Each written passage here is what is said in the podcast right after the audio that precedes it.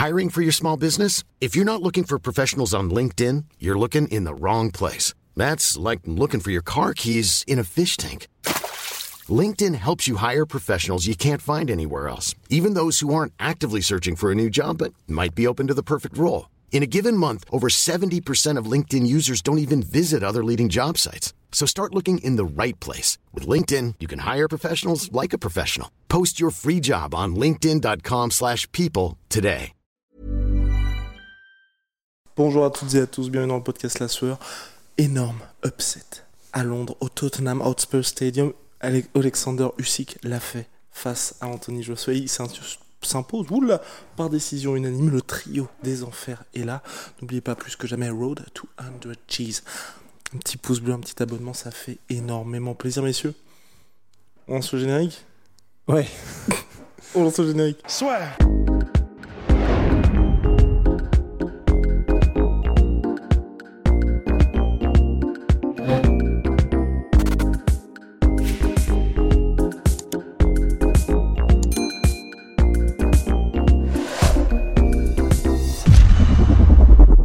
Que penser de cette performance du SIC?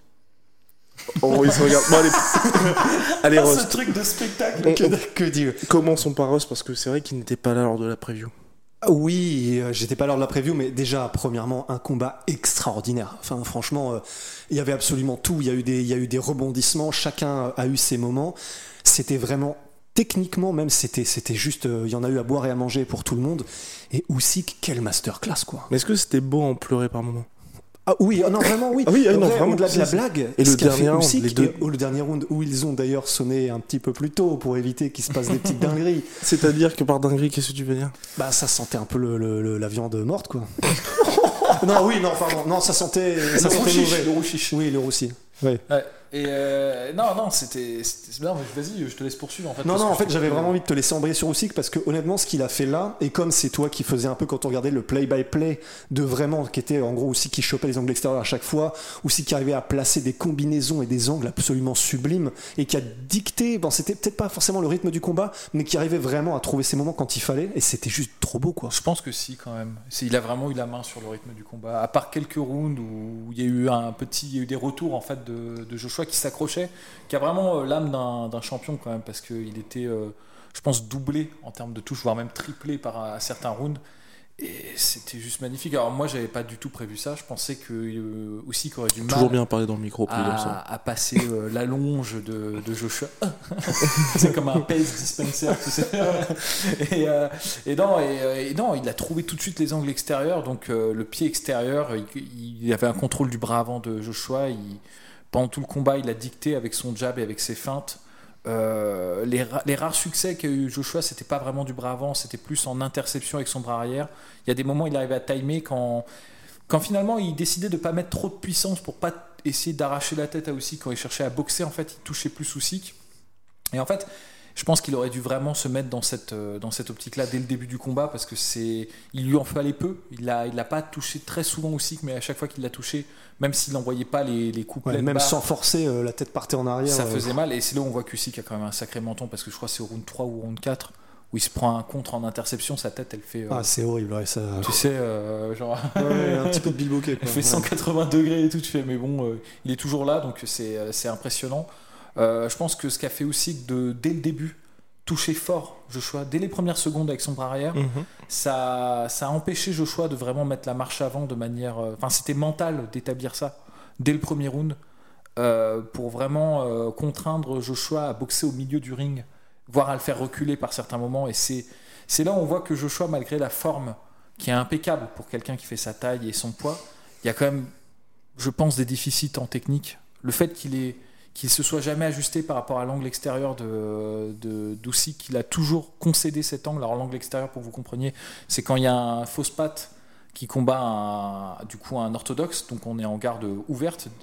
Et ben l'angle extérieur, c'est quand le fausse patte ou l'orthodoxe prend son pied avant à l'extérieur du pied avant en fait euh, de son de son vis-à-vis et ça lui donne un avantage parce qu'il peut ainsi établir son jab et son bras arrière tandis que celui qui est à l'intérieur il peut travailler efficacement qu'avec son bras avant et Deuxième comment- fois de sa carrière seulement qu'il a affronté un Southpaw Joshua. et il a jamais affronté de softpo de, de ce Du calibre, ouais. de ce, de ce niveau-là. Et moi, franchement, je pensais pas que ça allait être à ce point-là. C'est pour ça que j'avais dit euh, dans, ma, dans ma preview que je pensais que c'était Joshua qui allait l'emporter, parce que je pensais qu'il allait s'adapter à ça, qu'il aurait, que cette difficulté se présenterait en début, mais qu'il arriverait à s'adapter. Il s'est jamais vraiment adapté. Les moments où il a commencé à avoir un peu de succès, c'est quand il a cherché le corps d'Usyk, Mhm. mais il n'a pas trop insisté dans cette voie-là, alors que pourtant c'était, me semble-t-il, les moments où il a eu le plus de succès, Ouais. notamment le round de...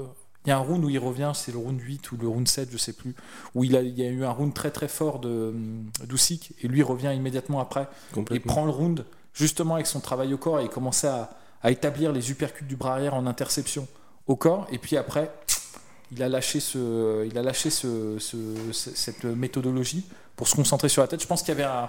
Moi, je pense qu'au fur et à mesure du combat, il y avait un déficit de cardio.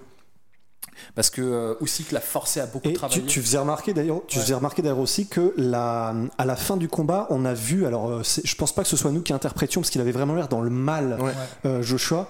Et pour toi, ça pouvait être un cas de figure où euh, Joshua avait un type de défense pour essayer de s'ajuster, mais du coup il n'ajustait pas, il essayait juste de ne pas prendre de coups en essayant de faire beaucoup plus de mouvements de buste, ce qu'il n'avait pas l'habitude de faire et qui a fait que pour toi ça l'a peut-être mis dans le dur. Ouais, non, Beaucoup mais clairement. plus que d'habitude. Clairement, parce que Joshua, il a quand même une très bonne condition physique. Alors là, il était forcé de travailler pendant tout le combat. Parce que Ils ont commencé sur les chapeaux de roue d'ailleurs. hein. En termes d'activité, mais c'était euh, impressionnant pour des heavyweights. Même, même Usyk, d'ailleurs, on se demandait si Usyk, alors qu'il a jamais montré de, de faillite de cardio, on se demandait en regardant le combat, tous on se disait, mais c'est quand même dingue, est-ce qu'il va tenir ce rythme-là sur, euh, sur tout le combat? Et non seulement il l'a tenu, mais il a accéléré sur les euh, 11e et 12e rounds. C'est la folie. Ce qui est juste délirant, euh, enfin, Usyk, il est magnifique, quoi.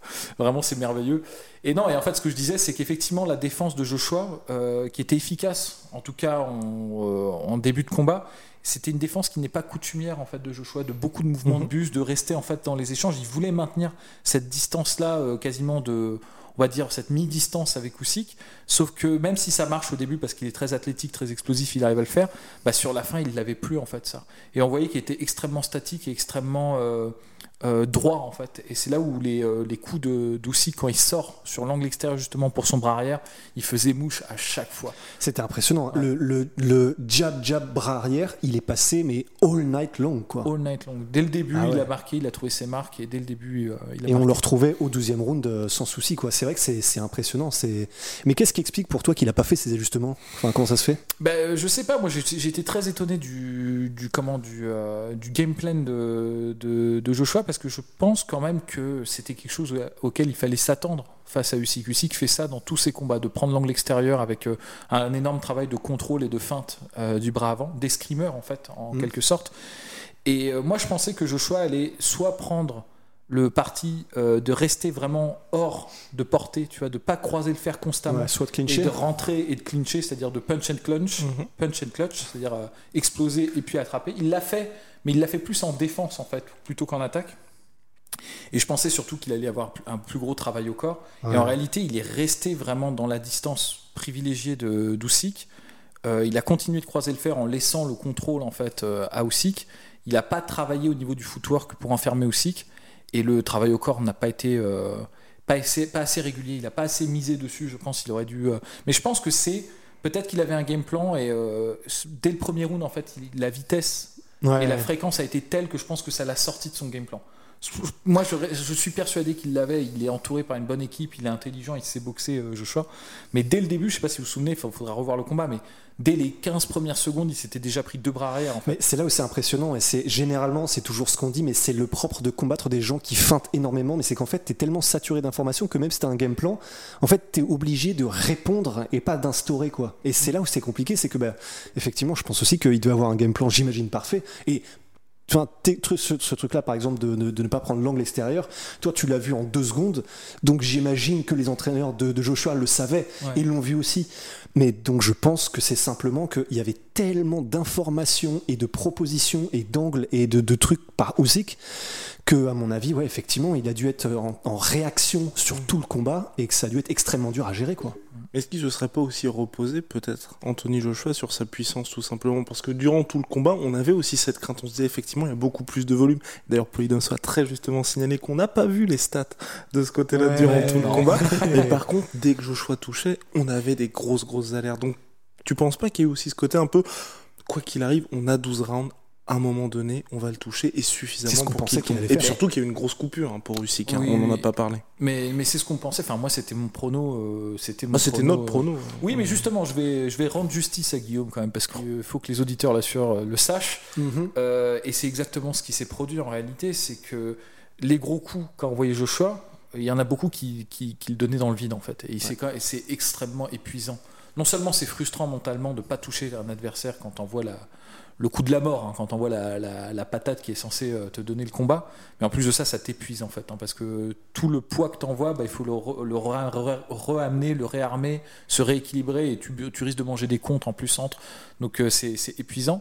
Et pour la petite histoire, quand on avait fait notre, notre dernière preview de, de prono euh, concernant le combat, L'ultime. l'ultime parce qu'on en a fait trois, on était resté euh, sur un KO de Joshua euh, au dixième Au round. dixième, ouais. Et on a arrêté le podcast et euh, comme de accoutumé, peut-être qu'un jour on, on en dévoilera un peu plus sur ces sur ces off, hein. Mm. mais on poursuivait un peu la discussion euh, comme ça nonchalamment euh, à propos de ce combat et, et notre cher maître Guy a dit, tu sais. euh, tu sais, Poli, quand même, ce qui est, ce qui est dingue dans notre podcast, dans notre prono, c'est qu'on a dit au dixième round, Joshua va gagner, mais généralement, quand, quand aussi qui arrive au dixième round, ça sent quand même le sapin pour ses adversaires.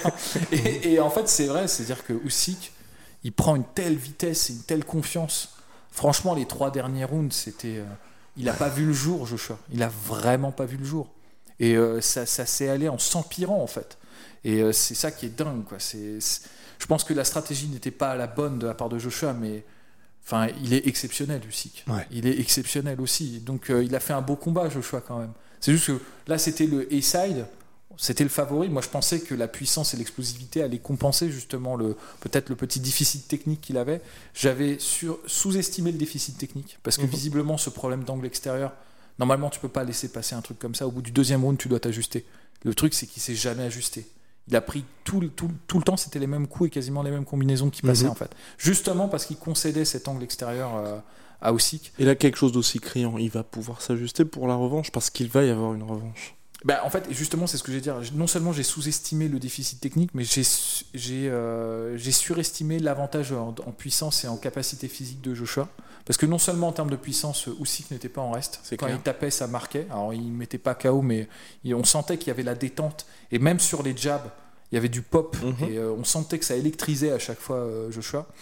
Et en termes de résistance physique, euh, le mec, il est là, quoi. Il prend des contres en, en plein pot, en, en interception, et euh, ça le galvanise. C'est-à-dire, non seulement il s'écroule pas, mais en plus, il accélère.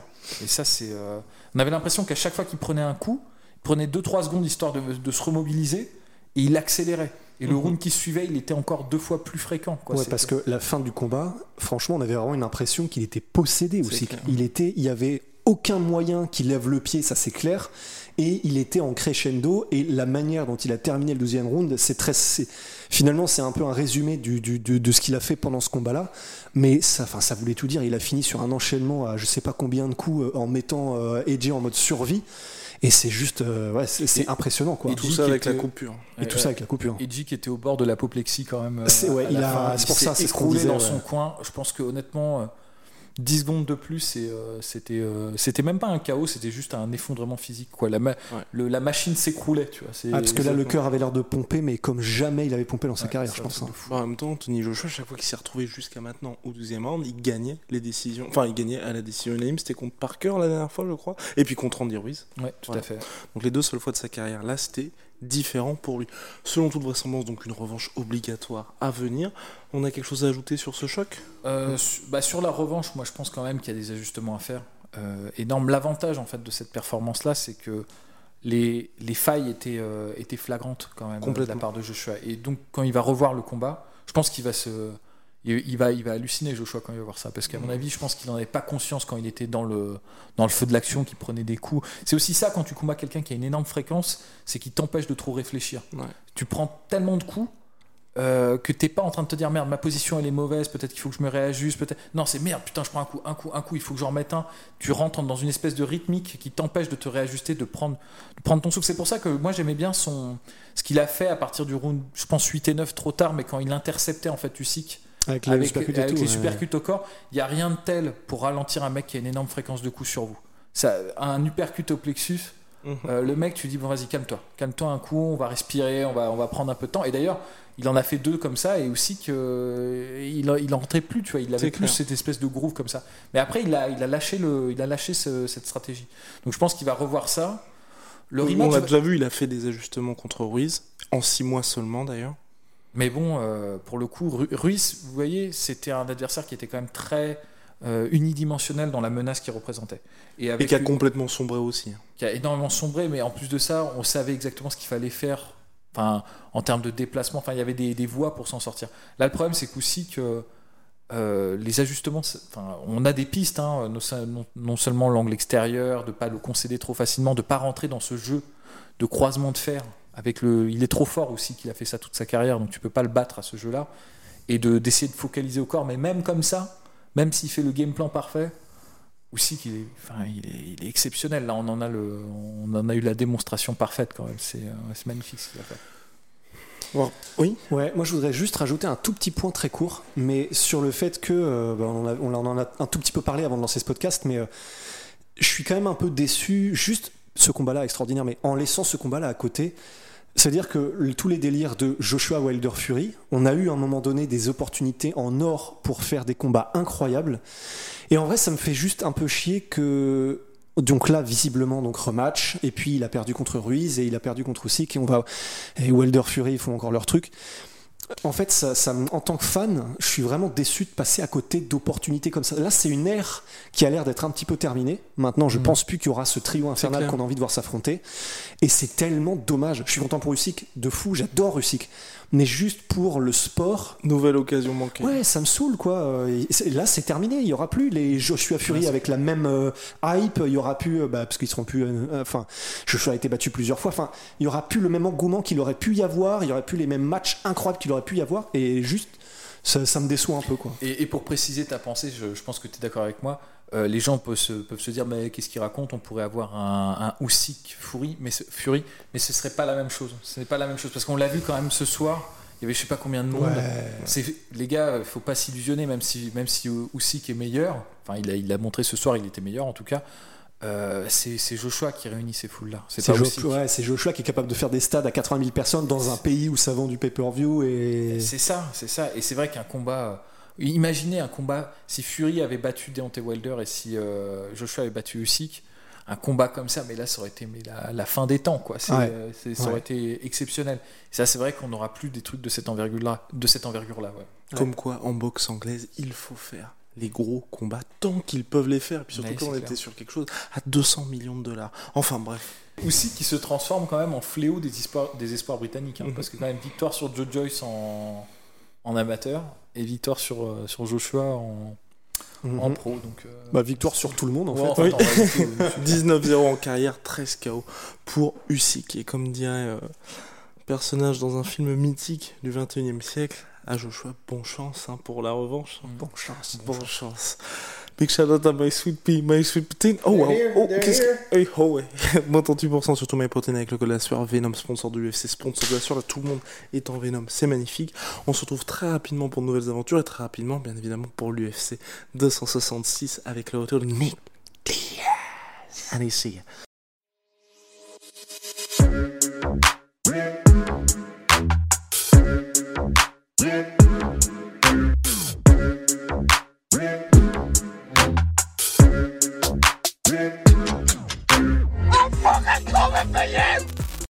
Et voilà, c'est la fin de votre épisode du podcast La Sœur. Si ça vous a plu, n'hésitez pas à nous mettre les 5 étoiles sur Apple Podcast ou sur Spotify. Vous pouvez aussi nous laisser un petit commentaire, ça nous aidera beaucoup.